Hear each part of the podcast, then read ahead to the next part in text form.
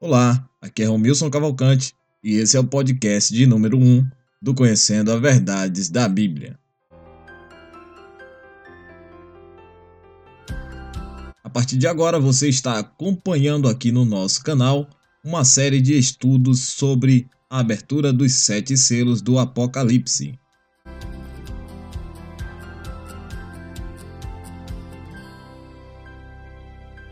Está preparado? Então vamos lá. Abra sua Bíblia no livro de Apocalipse, capítulo 6, e leia o versículo de número 1 e 2 comigo. E diz assim a palavra: E havendo um cordeiro aberto um dos selos, olhei e vi um dos quatro animais que dizia: Vem e vê. E isto falava com a voz de trovão. E olhei, e eis um cavalo branco, e o que estava sentado sobre ele tinha um arco e foi-lhe dada uma coroa e saiu vitorioso para vencer. Para nos ajudar na compreensão desse texto, eu quero ler outra tradução com você, que é a tradução é, NVI, Nova Tradução Internacional. Observei quando o cordeiro abriu o dos primeiros sete selos. Então ouvi um dos seres viventes dizer com voz de trovão: Venha e olhe. E diante de mim estava um cavalo branco seu cavaleiro empunhava um arco e foi-lhe dada uma coroa, e ele cavalga como um vencedor, determinado a vencer. Eu quero, através desse podcast, levar a sua, o seu entendimento a compreender de fato o que quer dizer essa revelação que João recebeu. Se você quiser acompanhar o texto na íntegra, você pode entrar no nosso blog Conhecendo Verdades da Bíblia e acompanhar essa publicação lá. Ou você pode entrar em contato comigo pelo Instagram e me pedir esse artigo que eu envio para você. É bem verdade que muitas pessoas não conseguem compreender o texto de Apocalipse devido à sua complexidade e o seu uso de figuras para poder expressar a realidade que há na revelação. É um texto muito misterioso a gente precisa analisar com muito critério. Esses versículos 1 e 2, que será o foco desse podcast, se inicia falando que um cordeiro estava a mostrar, a apresentar os pontos principais da revelação para João. Neste momento, o cordeiro citado começa a abrir os selos. E se nós fôssemos observar no senso comum que as pessoas falam e o, até mesmo alguns textos da Bíblia que nos remete a pensar dessa forma, não seria tão difícil encontrar bases para assemelhar Jesus Cristo como cordeiro. Até porque a gente ouve falar comumente que ele foi o cordeiro sacrificado em nosso favor, e isso eu acredito que seja verdade, é, eu não tenho dúvida disso. Mas a gente tem uma base mais palpável dentro de Apocalipse, abra aí você a sua Bíblia em Apocalipse capítulo 5, versículo 5. E olha só, dentro de um diálogo que João estava estabelecendo com um, um ancião, a Bíblia diz que o ancião disse para ele: Não chores. Eis aqui o leão da tribo de Judá, a raiz de Davi, que venceu para abrir o livro e desatar os sete selos. Esse texto nos faz pensar e nos faz entender claramente que alguém venceu para ter o direito de abrir o livro e desatar os selos. Mas ninguém seria capaz de fazer essa tarefa. Mas ninguém seria capaz de abrir e revelar os pontos importantes, mais importantes da revelação escatológica da Bíblia, ou seja, dos últimos acontecimentos. Diante disso, fica claro que o capítulo 6, quando ele começa a falar dos sete selos, se inicia com o próprio Jesus Cristo, a imagem de Jesus Cristo abrindo o livro, desatando os selos e apresentando esses pontos importantes da revelação para João. João foi agraciado por um convite. Ainda no versículo 1, perceba que as formas de comunicação com o apóstolo João ficaram evidentes dentro da sua escrita. O autor do texto, o próprio João, fez questão de deixar claro a sua experiência e mostrar quão tamanha foi a sua interação com a realidade dessa visão ou dessa revelação. Jesus ao estar apresentando os pontos importantes para João, começa mostrando a abertura dos selos e essa abertura do selo é, é uma imersão para João. João passa a viver ali uma imersão no mundo espiritual de Jesus Cristo, que Jesus Cristo estava revelando para ele. Olha o que o apóstolo diz. No versículo 1 ainda, o apóstolo afirma: Olhei e ouvi. São duas formas de comunicação que o ser humano é totalmente dependente. E é bem difícil a gente acreditar só no que a gente escuta, né? Às vezes é mais fácil a gente acreditar se a gente apenas vê, mas se a gente só escutar e não ver, fica mais difícil, a gente sempre fica meio receoso. A Bíblia nos orienta, claro, a acreditar sempre quando vem de Deus, a gente tem que acreditar, a gente não precisa ter a figura visual, a gente não precisa ter essa representação gráfica na nossa visão para a gente poder acreditar. Mas João faz questão de falar que ele olhou e ouviu. João teve uma sensação totalmente real de imersão, ele estava envolto dentro da revelação. E sem dúvida, essa preocupação de João é para garantir a certeza que nós temos de que ele estava vivendo um momento totalmente espiritual com Jesus Cristo. Então, então, a abertura desse selo, desse primeiro selo, é algo fascinante porque é um contato de João com Jesus Cristo dentro da sua visão. Jesus Cristo simbolizado no Cordeiro começa a mostrar as realidades do texto para João e a partir desse ponto, o apóstolo começa a ter todas as evidências necessárias para compreender como será o proceder da humanidade no fim dos tempos. E eu quero já te assegurar que na abertura desse primeiro selo, a humanidade ela já passou por esse momento e você vai entender isso é, na conclusão desse podcast. Os quatro animais são citados anteriormente em Apocalipse capítulo 4, verso de número 7. Se você for lá acompanhar comigo, você vai ver que diz o texto: o primeiro animal era semelhante a um leão, e o segundo animal semelhante a um bezerro, e o terceiro animal com rosto de homem, e o quarto animal era semelhante a uma águia voando. O primeiro ser vivente ou, ou animal, como algumas traduções tratam, era um leão, e a sua voz está em totalmente consonância com a voz citada por João no capítulo 6.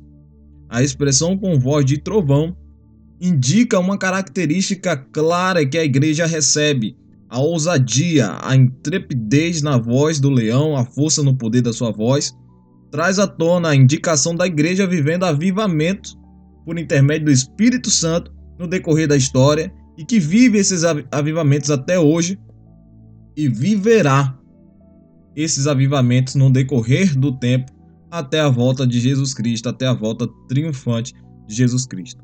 O convite finaliza com a expressão vem e vê. Eu quero que você entenda muito bem essa expressão vem e vê, porque isso é um chamado a compreender a realidade dos fatos. Não foi só apresentado, foi convidado, vem e vê. João, venha ver. E essa expressão é uma expressão que deve estar na boca da igreja hoje. Naquele momento, o próprio Jesus Cristo estava convidando o animal com a voz de trovão, o cordeiro, a abrir os selos, e o animal com voz de trovão, o primeiro animal, o leão, simboliza a voz da igreja. Venha e veja. A igreja precisa ter intimidade com Deus, experiências com Deus a ponto de poder convidar os indivíduos a virem ver o que está acontecendo no interior da igreja. Essa expressão foi dita pelo animal com a voz de trovão. Trocando em miúdos, essa expressão deve ser dita pela igreja. Vejam o que está acontecendo. João claramente aceita o convite e começa a ter uma noção clara do que se tratava. Ao passo que ele aceita o convite, João vê um cavalo branco. E eu quero entrar nesse mérito do cavalo para a gente poder desmistificar essas características. Esses animais são citados outras vezes na Bíblia. Um exemplo, por Zacarias. E hoje a gente tem visto que muitas pessoas pegam esses textos de Apocalipse e começam a, a estabelecer é, parâmetros que às vezes não são corretos né, e causa dúvida na mente das pessoas. Então vamos entender o que é esse cavalo branco. É, o cavalo branco atualmente é, sofre por existir muitas definições feitas para ele. Nós claramente não podemos chegar a uma verdade absoluta, sem dúvida. Porém, podemos acreditar que nós nos aproximaremos ao máximo da melhor definição, com bases bíblicas palpáveis. Muitos definem o cavalo branco como um símbolo de política de poder internacional ou de forma de conquista militar. Eu não concordo com esse ponto. Ainda sobre isso, existe uma interpretação dispensacionalista onde a mesma ver o versículo 1 como uma abertura da grande tribulação e assemelha o cavalo branco como um Cristo falsificado que lutará com intrepidez para garantir adulação e submissão por parte do mundo. Também não acredito nessa, nesse, nesse ponto de vista. Todavia, eu acredito ser melhor afirmar que o cavalo branco é, sem dúvida, o próprio Jesus Cristo. Jesus Cristo envolto na igreja, continuando vitorioso, no decorrer do tempo que irá vencer no momento final. Sobre isso, você pode verificar comigo em Apocalipse capítulo 19, versículo de número 11, o que o texto diz: E vi o céu aberto, e eis um cavalo branco. O que estava sentado sobre ele se chama Fiel e Verdadeiro, e julga e peleja com justiça. Sem dúvida, essa exposição do texto nos revela que Cristo é indicado como este cavaleiro que está montado no cavalo branco. E esse cavalo branco simboliza vitória. Fiel e verdadeiro são dois atributos indicados inteiramente para Cristo, o qual pelejará nas grandes batalhas do Armagedon e envolto na Trindade batalhará também na, na grande luta de Gog e Magog. Observe melhor as descrições desse cavaleiro. Veja só, João afirma que o mesmo tinha um arco. E sobre isso eu quero ler lá em Salmos de número 45, os versículos 4 e 5. Encontramos dentro desses dois versículos evidências da figura de Cristo como um guerreiro que está batalhando. Olha o que diz o texto de Salmo. E neste teu esplendor cavalga prosperamente, por causa da verdade, da mansidão e da justiça. E a tua destra te ensinará coisas terríveis. As tuas flechas são agudas no coração do inimigo do rei, e por elas o povo cairão debaixo de ti. O texto do salmista é, coloca o indivíduo como um cavaleiro, e neste teu esplendor cavalga. Olha o que o salmista está falando, neste teu esplendor na tua majestade está cavalgando. Coloca esse ser como um cavaleiro. Posteriormente, ele assegura que esse cavaleiro tem um arco em suas mãos. Olha o que ele diz na segunda parte do texto: As tuas flechas são agudas no coração do inimigo do rei. Um arqueiro com uma arca na mão empunhando e lançando flechas. O autor de Hebreu atribui o texto do Salmo 45, verso de número 6 e 7, a Jesus. Olha o que diz Hebreus. O teu trono, ó Deus, é eterno e perpétuo. O cetro do teu reino é um cetro de equidade. Sem dúvida, os versículos 5 de Salmo 45 e versículo 6 estabelecem uma interligação na descrição de um ser único, Jesus Cristo, o Filho de Deus.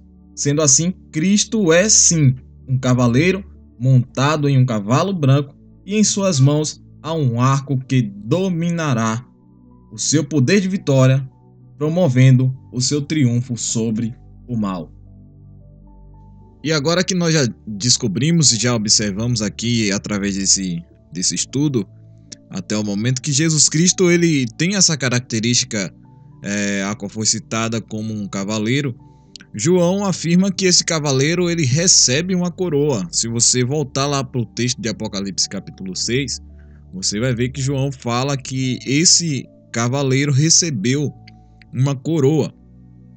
E bem sabemos que a coroa ela é um, um artefato é, muito importante de ornamento de uma pessoa real.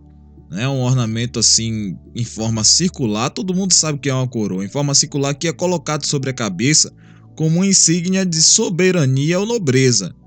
É, também é utilizado muito como um emblema de vitória por algumas pessoas reais. É claro perceber que este cavaleiro não seria um falso profeta levantado no fim dos tempos, como algumas teologias defendem. Porventura, quem poderia dar essa coroa para esse cavaleiro? Você consegue perceber também que não seria um poder político colocando é, colocando-se em uma posição de um sistema vitorioso, porque também não podemos é, afirmar que nenhum poder político seria capaz de agir sem intervenções de erros algum. Mas em Isaías capítulo 6, versículo. Ou melhor, em Isaías capítulo 9, versículo 6, lá em Isaías capítulo 9, versículo 6, nos é revelado que Jesus Cristo recebe essa posição real do próprio Deus, porque o profeta ele escreveu o seguinte: Um menino nos nasceu, um filho se nos deu, e o principado está sobre os seus ombros, e o seu nome se chamará Maravilhoso, Conselheiro, Deus Forte, Pai da Eternidade, Príncipe da Paz. O principado, Isaías fala, e o principado está sobre os seus ombros, ou seja, o poder de rei, o poder de reinado, a gestão de um reinado está sobre os seus ombros. Ele carrega. A palavra é, principado significa dignidade ou título de um príncipe ou princesa. Claramente, a denominação de uma pessoa real é colocada sobre os ombros de Jesus Cristo. É, observando a linguagem usada no período da escrita do texto de Isaías, a gente pode perceber que aquilo que era colocado sobre o ombro de alguém era aquilo que aquela pessoa tinha a responsabilidade é, clara de carregar consigo. É, o, a simbologia de colocar algo sobre os ombros era de dizer: eu estou carregando é, isso que foi me colocado sobre os ombros. Então Jesus Cristo estava carregando, Jesus Cristo iria carregar sobre os seus ombros algo que foi colocado por alguém, algo que foi é, estabelecido para sua vida por alguém. Esse alguém seria o próprio Deus, o próprio Pai. Jesus Cristo carrega o principado que foi lhe entregue pelo próprio Pai. Olha o que diz Filipenses capítulo 2, versículo 9. Por isso Deus o exaltou à mais alta posição e lhe deu o um nome que está acima de todo nome. Esse texto pode nos apresentar de forma clara que a posição de exaltação foi dada a Cristo pelo próprio Deus. Quando João vê o cavaleiro, ele observa que foi lhe dado uma coroa, ou seja, alguém lhe deu poder. Lhe foi dada uma posição elevada de superioridade e domínio como de um rei. Mas isso foi concedido por uma pessoa, por Deus. Posteriormente, o cavaleiro, é, ao receber esse poder de reinado, essa característica de, de uma pessoa real, ele sai vitorioso para vencer.